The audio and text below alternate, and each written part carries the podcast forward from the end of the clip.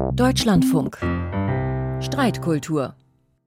Mit Jonas Reser am Mikrofon herzlich willkommen. In einer Woche beginnt das größte Sportereignis der Welt, die Fußball-Weltmeisterschaft. Zum ersten Mal im europäischen Winter und zum ersten Mal in einem arabischen und muslimischen Land, nämlich in Katar. Ein Land halb so groß wie Hessen, mit einem der höchsten Pro-Kopf-Einkommen weltweit. Ein autoritär regiertes Land, das von Amnesty International zahlreiche Einschränkungen von Grundrechten attestiert bekommt, in dem Homosexualität unter Strafe steht und das auf der Liste der Pressefreiheit von Reporter ohne Grenzen Platz 119 von 180 belegt. Längst fragen sich nicht nur Fußballfans, darf ein Fußballfest, ein Ereignis von weltweitem Renommee, in einem solchen Land stattfinden? Die WM wird stattfinden, so viel ist klar, zumindest stand jetzt. Es wird keinen Boykott von Mannschaften geben, es wird auch keinen politischen Boykott geben.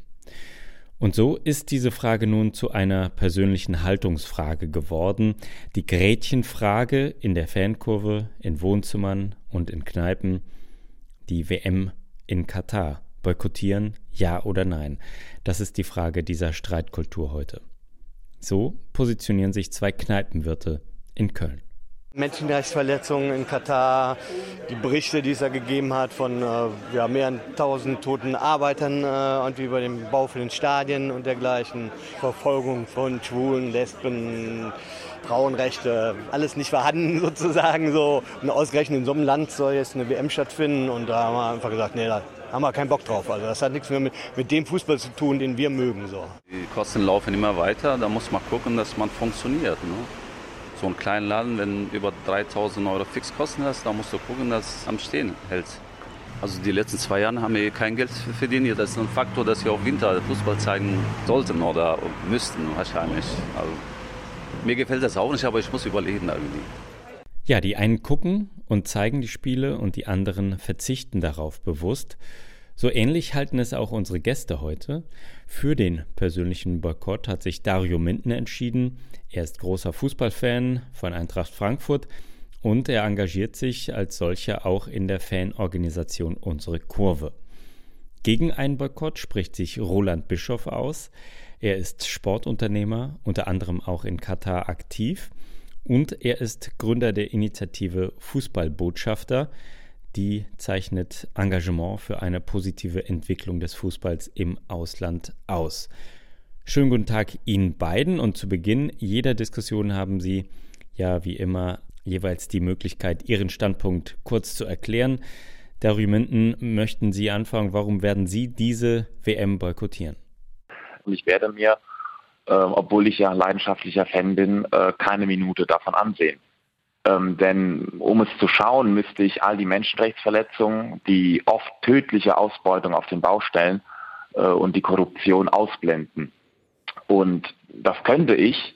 Äh, allein auf dem grünen Rasen wird eine tolle Unterhaltung sicherlich geboten werden. Die Sache ist, ich möchte das nicht. Ich möchte nicht so sehr abstumpfen. Ich möchte das nicht als Normalität in meinem geliebten Fußball akzeptieren ich finde schon, dass es aus Sicht des Staates Katar ein sehr nachvollziehbares geopolitisches Interesse gibt, sich ein solches Turnier zu kaufen, um das eigene Image aufzupolieren. Ich will aber nicht, dass mein Fußball käuflich ist. Ich will einen sauberen Sport, den ich guten Gewissens genießen kann. Ich stehe für einen Fußball, äh, der von basisdemokratisch geführten Vereinen geprägt ist und nicht für ein wertebefreites Business, das sich noch jedem Regime, jedem Konzern einfach andient. Äh, Hauptsache, es fließt genug Kohle. Danke, Dario Minden. Roland Bischoff, auch Sie haben die Gelegenheit für Ihren Impuls zum Beginn der Sendung. Ja, vielen Dank. Also ich spreche jetzt nicht als Gründer vom Deutschen Fußballbotschafter, sondern es ist eine reine Privatmeinung, weil wir haben eine Diskussion natürlich auch bei uns. Ähm, ich bin dafür, dass man keinen, keinen Boykott macht, aus dem Grunde, weil ich stark für die Reformen bin, auch völlig davon überzeugt bin. Ich kenne das Land ziemlich gut. Ich bin seit 17 Jahren dort unten, äh, hauptsächlich eigentlich nicht unternehmerisch, aber habe alles mitbekommen, auch an den Entwicklungen. Und deshalb denke ich, es gibt die ganz reale Chance für Reformen. Es verhält sich ganz unterschiedlich gegenüber China oder Russland, was immer so ein bisschen das K.O.-Instrument ist. Aber ähm, das ist halt ganz wichtig. Erstens hatten wir auch mal eine WM bekommen. Da sah es bei uns auch noch ganz anders aus in den ganzen äh, ähm, Rahmenbedingungen, die unser Land gehabt hat. Also Anfang der 70er Jahre, als Katar gegründet wurde, quasi, da äh, hatten wir ja schon die Rechte für die EM und auch die Olympischen Spiele und da sah es bei uns ähnlich schlecht aus. Aber um auf die Aktualität zurückzukommen, ist es einfach, es ist vieles im Argen, es ist einiges besser geworden, auch nachweislich. Und es ist aber vor allen Dingen eine echte Chance auf Reform. Und gerade wenn man das Land ein bisschen kennt, weiß man, dass es halt nicht nur dahergesagt ist. Und dem sollten wir eine Chance geben, meiner, meines Erachtens. Okay, danke, Roland Bischoff. Da würde ich gleich gerne ähm, einhaken. Ähm, Sie würden also sagen, der Boykott würde der Entwicklung Katars eher schaden als nutzen? Ja, auf alle Fälle. Ähm, es ist halt so, dass Katar ist, genau wie die Anrainerstaaten, eigentlich ein sehr, sehr konservatives Land, auch aus der Entwicklung heraus. Und jetzt gibt es endlich eine Reform, die ist jetzt natürlich erst ein paar Jahre alt. Äh, man muss dazu wissen, dass unter anderem ein Gesichtspunkt dazu ist, der alte Emir, der jetzige Vater des jetzigen Emirs, ist der erste, der zum Beispiel nicht nach Erbfolge zurückgegangen ist. Er ist freiwillig zurückgetreten, auch um den Dingen eine Chance zu geben. Es gibt eine ganz große Entwicklung, auch gerade im Bereich der Frauen. Es gibt eine ganze Menge Sachen, die eine junge Generation gerade da ausmacht. Das heißt, der jüngere Ebene ist ja keine 40 Jahre alt. Da ist eine Generation, die gerade heranwächst. Die sind alle im Ausland hochgebildet, sprechen alle außer Arabisch auch andere Sprachen und versuchen etwas, was die Elterngeneration oder die Generation der über 60-Jährigen dort ähm, teilweise auch noch verteidigt, äh, äh, auf, einen, auf ein neues Niveau zu bringen, also ein reformiertes Niveau zu bringen. Und wenn wir jetzt das boykottieren, diese Reformabsichten, und nicht nur Absichten, die Reformbestrebungen, diese Dinge, die auch schon passiert sind, und wir sagen alles, es ist alles schlecht, spielen wir eigentlich nur den erzkonservativen Kräften in die Hand, die dann sagen, seht da mal, was ihr davon habt. Ich meine, das Gleiche wurde ja auch äh, vor den Olympischen Spielen in China zum Beispiel gesagt oder in Russland. Das hat sich alles nicht bewährt. Ähm, äh, sehe ich überhaupt nicht so. Also ich sehe absolut das Gleiche, dass es sich nicht bewährt hat, natürlich. Aber dass man nicht Äpfel mit Birnen vergleichen kann. Also Russland, China und Katar sind völlig unterschiedliche Ausgangssituationen. Also ich meine, was die Chinesen wollen und was sie tun, das haben sie schon seit Jahren, sagen sie das an. Sie machen ja nichts anderes. Sie haben ja gar nicht das Bestreben gehabt, etwas dann in der Richtung zu ändern. Ähm, ich, mir scheint es eher so ein bisschen an Russland oder China trauen wir uns nicht ran. Und Katar steht jetzt ein bisschen symbolisch dafür und da kann man ein bisschen drauf rumhauen. Das ist ein bisschen schade, weil da wirklich Reformen angestoßen sind und auch, äh, und, auch passieren, nachweislich auch passieren. Und es wäre sehr, sehr schade, wenn man denen die, die Chance einfach wegnimmt. Also dieser Vergleich mit China und Russland, finde ich, der hinkt absolut. Herr Minden, vor der WM in Russland zum Beispiel war diese Boykottdiskussion nicht so groß. Ist das jetzt unfair gegenüber Katar? Ich kann zu einem gewissen Stück äh, auch diese katarische Perspektive nachvollziehen, die sagen, Moment, warum habt ihr denn bei den anderen Ländern äh, nichts gesagt? Für mich steht fest, dass die, die WM 2018 auch eine, eine schandhafte WM war, gerade jetzt im, im, im Lichte des Angriffskriegs in der Ukraine, den, den Russland führt. Nichtsdestotrotz ist es das eine, äh, was Herr Bischof ganz richtig anmerkt, ähm, äh, Katar mit Russland oder China vergleichen, führt nicht zu allzu viel. Es ist einfach, äh, es sind aber verschiedene Sachen. Aber ich, also Katar sollten wir vielleicht nicht an Russland und China messen, aber vielleicht sollten wir Katar auch nicht zu sehr an den Reformabsichten messen, sondern ähm, einfach unterm Strich schauen, wie ist dieses Turnier zustande gekommen, wie viel Korruption gab es bei diesem Turnier, wie viel äh, schlimme, blutige Ausbeutung gab es bei dem Turnier. Ähm, letzten Endes ist, ist, es schwer zu überprüfen, was vor Ort ist. Ich kann da auch nur äh, schauen auf, auf Berichte von, von, von NGOs, die sind sehr differenziert, da wird auch, auch gelobt. Aber wie ich es wahrnehme, ist, ist viel von dem Lob bezieht sich nur auf die Reform auf dem Papier. Dass das Kafala-System abgeschafft wurde, ist ein großer Erfolg, aber existiert auf dem Papier. Und äh, die Berichte von vor Ort, äh, auch äh, Journalisten wie, wie Benjamin Best, die, die oft in dem Land waren und auf den und mit den äh, Migrant Workern ins Gespräch kamen, äh, dort verdeckt ermittelt haben, gefilmt haben. Ähm, das zeigt uns, dass die Reformen auf dem Papier das eine sind, aber ähm, in der Praxis viel zu wenig geschehen ist, als dass man jetzt sagen könnte, ja, irgendwo der Wille zählt, die Richtung stimmt doch irgendwo, rein damit haben wir eine gute Party. Sehe ich nicht. Herr Bischof, es geht ja so ein bisschen in der Argumentation jetzt auch von Herrn Minden, wenn ich dir richtig verstehe, um dieses Gesamtpaket. Also einerseits ist diese Entwicklung des Fußballs damit gemeint in der Kritik, also die Turniervergabe, die ganze Kommerzialisierung, die Politisierung des Sports und andererseits eben äh, die Entwicklung dann in dem Gastgeberland. Können Sie denn von den Punkten einige schon auch für sich unterstützen? Na, ich denke mal auf alle Fälle der Punkt der Korruption. Also das ist ja äh, genau das, worüber wir oft gesprochen haben, wobei ich immer denke, dieser Pfeil müsste eigentlich gegenüber der FIFA abgeschossen werden und nicht gegenüber Katar. Katar Absolut. scheint mir so ein bisschen symbolisch dafür jetzt dazustehen, für diese ganzen immer weiter, immer teurer, immer größer gekauften WMs davor. Und ich meine, machen wir uns nichts vor ich habe schon damals immer auch gesagt, wie soll man dann eigentlich eine WM bekommen, wenn man sie nicht kauft? Weil äh, das, das wird vielleicht ein bisschen romantisiert, aber letztendlich liegt sie auf der Hand. Mhm. Und es ist ja auch in vielen Fällen inzwischen auch nachgewiesen worden, was sehr schade ist. Also ich finde, diese Kritik sollte ganz eindeutig an die FIFA gehen. Wie kann man das denn trennen? Ähm, wenn ich als, äh, als, als, als Beispiel Katar. Ich möchte jetzt als Katar, möchte ich eine Sportveranstaltung machen, genau wie alle anderen Länder auch. Die sagen, wir haben viel Geld, wir möchten es gerne haben. Es gibt auch gute Gründe, warum wir es haben müssen oder möchten, wollen, ähm, um auf der Landkarte zu erscheinen. Klar ist es auch Sportwashing, gar keine Frage. Aber die Frage ist, wie bekommen wir das? Und dann gibt es Berater, internationale, die dann sagen, das geht nur so. Und dann geht das halt nur so. Herr Minden, darf eine Fußball-Weltmeisterschaft oder ein Sportgroßereignis nur in Demokratien stattfinden? Es müsste Parameter geben, auf jeden Fall. Wenn man ein solches großes internationales Fest ausrichtet, dann müssen alle eingeladen sein. Und das geht nur in Ländern, in denen zum Beispiel gleichgeschlechtliche Liebe nicht unter Haftstrafen steht. Wenn das der Fall ist, dann sind Menschen, die nicht heterosexuell sind, und da reden wir von 5 bis 10 Prozent der Weltbevölkerung, sind nicht eingeladen. Das ist ein Punkt, da sage ich ganz klar, das dürfte nicht gehen. Das müsste ein Vergabekriterium direkt von Anfang an sein. Und wenn das ein Ergebnis hat, dass sich nur noch äh, ähm, Demokratien bewerben, dann, dann wäre das so. Der Begriff Demokratie ist ja auch irgendwo schwer. Niemand ist eine perfekte Demokratie. Manche sind mehr auf dem Weg dahin. Darauf möchte ich mich gar nicht festnageln. Aber es gibt, es müsste einfach Parameter geben, wie zum Beispiel steht gleichgeschlechtliche Liebe äh, im Strafgesetzbuch, äh, dann geht es halt nicht. So. Bin ich völlig bei ihm. Also bin ich völlig bei Herrn Minden, absolut. Das sind so Dinge, da muss es auch, und da wird es ja auch eine Änderung geben, denke ich, weil es ist einfach, der Aufschrei ist jetzt auch zu groß und dazu hat es sicherlich auch mit beigetragen. Was mich allerdings äh, fragt, und das würde ich gerne mal Herrn Minden kurz direkt fragen, ähm, es ist ja eine Tradition. Das heißt immer, ich fahre nicht runter als, heterosexuell, äh, als homosexueller Mann, weil ich mich dann nicht auf der Straße küssen kann. Das würde, schränkt mich ein. Aber die Tradition dort ist, dass man Zärtlichkeiten in der Öffentlichkeit nicht austauscht. Aber warum muss ich unbedingt gegen die Tradition mich öffentlich rum, in Anführungsstrichen rumknutschen? Warum? Äh, weil ich mach, keiner macht das. Also Mann und Frau untereinander auch nicht. Und darum zeige ich nicht ein bisschen Respekt in diesem Land. Das ist das auch, was katarische Seite fordert. Es gibt Traditionen, wo ich denke, ein bisschen Respekt ist einfach auch von uns gefragt. Oder liege ich da so falsch? Also mich interessiert ganz ernsthaft. Na, ich glaube, Entschuldigung, Herr Minden, ich äh, lasse Sie gleich zu Wort kommen, aber ich glaube, es ist schon ein Unterschied, äh, ob das jetzt äh, strafbar ist oder nicht. Das ist okay. Völlig, völlig richtig. Genau. Hm?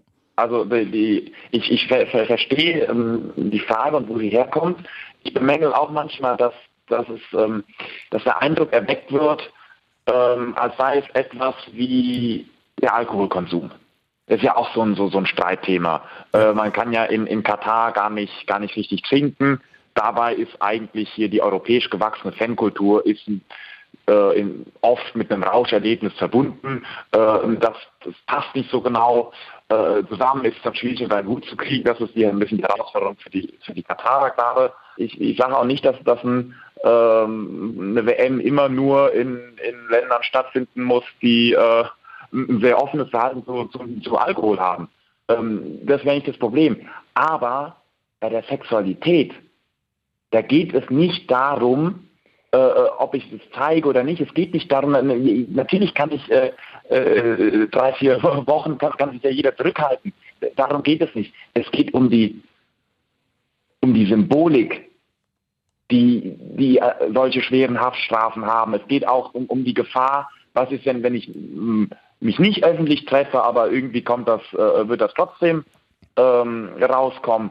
Aber das generelle, das, das Willkommensein, wir haben im Fußball, im, im, im Männerfußball, so eine kalte, abweisende Atmosphäre Homosexuellen gegenüber. Sonst hätten wir schon längst äh, Outings gehabt und alles wäre normal. Wir kommen von dieser kalten, abweisenden Atmosphäre nicht weg, wenn wir sagen, ja klar, wir unterstützen euch, aber äh, wenn wir jetzt irgendwo in anderen Ländern sind, dann, äh, dann versteckt euch mal lieber, weil ähm, das ist ein super Geschäfts eine super Geschäftschance, dass wir jetzt dieses Turnier dort machen. Deswegen haltet euch mal bitte zurück. Das, das Signal, was dahinter steht, das ist verheerend. Es geht nicht darum, dass ich irgendjemanden auf den Straßen Dohas knutschen will. Es geht darum, dass ich mich wohlfühlen will, dass ich akzeptiert sein will, so wie ich bin. Und das heißt nicht, dass ich auch, auch oberkörperfrei oder sowas, darum geht es ja gar nicht. Aber ähm, die, die Symbolik ist, äh, ist verheerend und, und deswegen soll das einmal ein Kriterium sein des, des Willkommenseins. Wie man sich dann auf der Straße verhält, ist was anderes. Alles klar. Nee, dann verstehe ich das. Danke. Sie hören die Streitkultur im Deutschlandfunk. Boykott, ja oder nein? Wie umgehen mit der Fußball-WM in Katar? Und ich würde das gerne so ein bisschen mehr auf die persönliche Ebene runterbrechen jetzt. Äh, ich glaube, die Rahmenbedingungen und Ausgangslage zur Fußball-WM in Katar haben wir vielleicht jetzt schon auch ausführlich besprochen. Die ist ja auch bekannt. Die Frage ist jetzt nur, was folgt daraus für einen persönlich? Sie kommen zu unterschiedlichen Schlussfolgerungen dazu. Und mich würde interessieren, Herr Minden, was erhoffen Sie sich oder was äh, erwarten Sie sich von einem persönlichen Boykott? Also Sie haben gesagt, Sie werden kein Spiel anschauen. Was, was hat Sie im Endeffekt dazu bewogen? Gut, dass die Frage kommt, weil ich fühle mich auch ein bisschen unwohl mit diesem Boykottieren oder gerade wenn das heißt, man boykottiert Katar. Ähm, Herr Bischof sagt ja auch zu Recht, ähm, oft ist es ja eher, dass man die FIFA boykottieren will ähm, und Katar jetzt einfach nur das Land ist, äh, dass dieses Turnier ausprägt und dieses Turnier gekauft hat. Ähm, um es kurz zu sagen, ich erhoffe mir gar nichts. Ähm, ich möchte nicht den Eindruck entstehen lassen, als könnten wir durch, durch private Konsumentscheidungen äh, groß was machen. Wenn es im Dezember nass kalt ist, man kommt Feierabend nach Hause, äh, ist doch egal, ob man sich Netflix oder, oder die ARD anmacht, wo, wo Fußball läuft. Ähm, mir geht es einfach darum, dass ich ähm, dass es mir reicht. Dieser Ausverkauf des Fußballs, es ist einfach zu viel. Und was ich schon glaube, was wichtig zu sehen ist, es ist ja ein Imagekalkül dahinter von Katar, was auch legitim ist aus katarischer Sicht. Aber ich als, als Fußballfan hier in Deutschland möchte nicht, dass dieses Imagekalkül aufgeht. Weil wenn, wenn dieses Sportswashing funktioniert, wenn, wenn, es, wenn die Rechnung aufgeht, dass, dass ein, ein autoritäres Regime sich solche Ereignisse kaufen kann und damit gewinnbringend davonkommt, dann, dann kommen wir nie mehr raus aus diesem Teufelskreis. Deswegen ist es in meinen Augen, äh, auch, auch wenn wir natürlich verbessern wir damit die, im Großen und Ganzen die Welt nicht, aber in meinen Augen ist es zumindest ein, großer Erfolg, wenn am deutschen Markt klar wird, auch für, für, für Investoren, für, für globale Konzerne, für, für Staaten wie, wie Katar und andere, ähm, der deutsche Markt hat wenig Lust auf die Ölmilliarden in der Bundesliga. Die wollen lieber ihren basisdemokratischen Vereinsfußball. Wenn ich mein Imageprojekt aufziehen will, dann versuche ich mir lieber Newcastle United zu kaufen und lasse die Finger von Werder Bremen. Mhm. Das, ist jetzt, das ist jetzt ein bisschen weg von, von der großen Weltpolitik, aber einfach auf, auf, auf die deutsche Gesellschaft, den deutschen Markt bezogen, äh, ist das, äh, warum ich es so wichtig finde, dass äh, Protest zu dieser WM sichtbar wird. Also Sie möchten sich als Fan nicht instrumentalisieren lassen, verstehe ich Sie genau. richtig? Ja. Herr Bischof, müssen Sie sich vorwerfen lassen, dass Sie sich instrumentalisieren lassen? Nee, ich glaube nicht. Weil ähm, erstmal, unabhängig davon, ich gebe Herrn Minden recht, ein Fünftligaspiel um die Ecke zu gucken mit der berühmten Stadionwurst und ein Bierchen, perfekt. Ich meine, das ist eigentlich das, was der Fußball ausgemacht hat. Damit sind wir alle groß geworden. Und da habe ich überhaupt keine, keine andere Meinung. Ähm, äh, zurück zu Katar. Ich bin der Meinung, ähm, nein, muss ich nicht. Ich kann sogar sagen, ich fliege sogar hin. Um jetzt das gleich mal äh, klar zu machen, es geht nicht nur darum, dass ich den Fernseher nicht einschalte, ich fliege sogar hin. Und jetzt werden wahrscheinlich 90 Prozent der Leute sagen, wie kann er nur? Aber ich will es auch erklären. Ähm, ich habe da eine ganze Menge Freunde und das sind sowohl Kataris als solche, das sind äh, Nicht-Kataris, also aber Ausländer, die halt dort unten arbeiten und die dort leben. Die Meinung ist komplett unterschiedlich als hier in Deutschland. Es ist in vielen, vielen Teilen der Welt komplett anders als hier in Deutschland, aber ich respektiere das komplett, was hier passiert. Aber äh, ich möchte den, die, diese Menschen auch gerne besuchen. Viele haben, sind irre stolz auf was da passiert. Das sind auch nicht alles Scheichs, die dann irgendwo nur äh, Rolls-Royce fahren. Das, so darf man sich das nicht vorstellen. Ähm, es gibt Familienoberhäuter, klar, die sind Milliarden schwer. Aber es gibt auch andere, die auch ganz normal ihre, ihre Jobs dann halt auch machen. Auch Kataris bei allen Vorteilen, die sie haben. Und die sind halt sehr, sehr stolz. ich finde einfach, sie haben die Möglichkeit verdient, auch zu zeigen, ähm, äh, was sie dort, was sie dort äh, vollbringen und wie die Reform, und das ist mir ganz wichtig, diese Reform, die Leute glauben an diese Reform. Mhm. Und, und, ähm, und das möchte ich einfach auch mit unterstützen. Ich möchte auch von mhm. mir ein Signal setzen. Ich habe das Gefühl manchmal, ganz ehrlich, mit Verlaub gesagt, dass wir in Deutschland oftmals Doppelmoral fahren. Ich bin in Berlin. Aber das möchte ich Sie gerne fragen. Entschuldigung, wenn ich Sie unterbreche. Also Sie sagen auf der einen Seite fünfte Liga Bratwurst und Bier ist super. Mhm. Auf der anderen Seite fliegen Sie aber nach Katar und unterstützen ein durchkommerzialisiertes Massen-Mega-Event in einem fragwürdigen Umfeld. Ähm, wie passt das zusammen? Ich unterstütze nicht das Event, ich unterstütze die Menschen. Ich bin ja sonst auch in Katar. Ich fliege ja öfter nach Katar. Naja, aber Sie kaufen sich Eintrittskarten. Ähm, also davon profitiert ja sozusagen dann der Ausrichter oder auch die FIFA als äh, Weltverband. Ja, aber dann müsste es ja sein, dass gar kein Mensch dahin fährt. Okay, wenn gar kein Mensch dahin fahren würde, kann man überlegen, ob man gegen die FIFA protestiert. Da wäre ich vielleicht sogar dabei. Aber in dem Fall, das ist ja jetzt äh, nicht realistisch, finde ich. Also Nein, oder es, ich möchte eher darauf hinaus, ähm, auf Ihre Entscheidung, ja, also wie Sie zu Ihrer Entscheidung gekommen sind und ob Sie quasi nicht, ähm, ob Sie sich gefragt haben, ob Sie einen, ein, ein Zeichen setzen oder also oder zumindest ein Zeichen setzen in ihrem Verhalten. So wie ja. Dario Minden. Genau, genau, genau. Ich setze ein Zeichen. Aber ich setze es nicht äh, ein Zeichen, dass, äh, dass ich denke, man muss es boykottieren, weil ich setze ein Zeichen, dass ich höre die Reform, ich sehe die Reform, ich bin vor Ort, ich sehe, was ihr macht, dass es vorangeht und das ist toll. Und ich möchte mir nicht sagen lassen, wenn, das, wenn alle das boykottieren, das Land fällt zurück und ist dann irgendwann wie Saudi-Arabien vielleicht am Ende, ganz jetzt übertrieben dann zurückgeworfen. Dann sagen wir, siehste, da hat sich nichts entwickelt. Aber wir haben ja nichts getan, wir haben es ja boykottiert. Nein, ich möchte ein Zeichen setzen, dass ich einverstanden bin. Ich finde, die Reformen, denen gehört eine Chance. Und das ist mein Zeichen. Ich bin überzeugt davon, dass wenn jemand Reformen haben möchte und das probiert und den Mut auch hat und das tut, dann sollte man es unterstützen und nicht nur darüber reden oder es boykottieren. Zumindest die Chance geben ich verstehe schon, warum das schwer ist mit dem, mit dem Boykottieren, dann macht man damit die, die Reformsachen nicht kaputt. Ich verstehe auch, dass die National deutsche Nationalmannschaft, äh, wie die anderen auch, äh, dorthin fliegt und mitspielt. Ähm, was wir immer bemängelt haben, ist, dass ein Boykott nie ernsthaft in Erwägung gezogen wurde. Man hätte bei der Vergabe 2010, da waren zwölf Jahre Zeit, hätte man sagen können, wir sind nicht überzeugt, wir haben uns schlau gemacht, wie der äh, katarische Arbeitsmarkt beschaffen ist. Wir reden da von moderner Sklaverei. Wir sind nicht bereit, äh, ein Turnier zu spielen, was von äh, moderner Sklaverei errichtet wurde, wo sicherlich viele Menschen ähm, aus damaliger Perspektive sterben werden. Ähm, deswegen muss zu einem Stichdatum das und das und das passiert sein, sonst fliegen wir nicht mit. Damit hätte man wirklich Druck aufbauen können und wirklich Reformen äh, vorantreiben können. Aber wenn ich vielleicht einen Gedanken dazu auch noch hinzufügen kann, wegen, wegen diesem Vorwurf der Doppelmoral. Das sehe ich ja auch. Natürlich ist das ein Problem. Deswegen stelle ich auch immer gern die Frage, warum gehen denn die Leute aus zum Beispiel Nepal, Bangladesch, Pakistan in diese grausame Ungewissheit des Kafala-Systems? Weil es in den Ländern vor Ort noch viel schlimmer ist und die Perspektivlosigkeit noch viel schlimmer ist, obwohl das Länder sind, aus denen wir, Europa, Westen, Deutschland, sehr viel importieren. Eigentlich müsste es denen doch viel besser gehen. Das liegt daran, dass wir unsere Lieferketten nicht im Griff haben. Wir haben keine guten funktionierenden Lieferkettengesetze.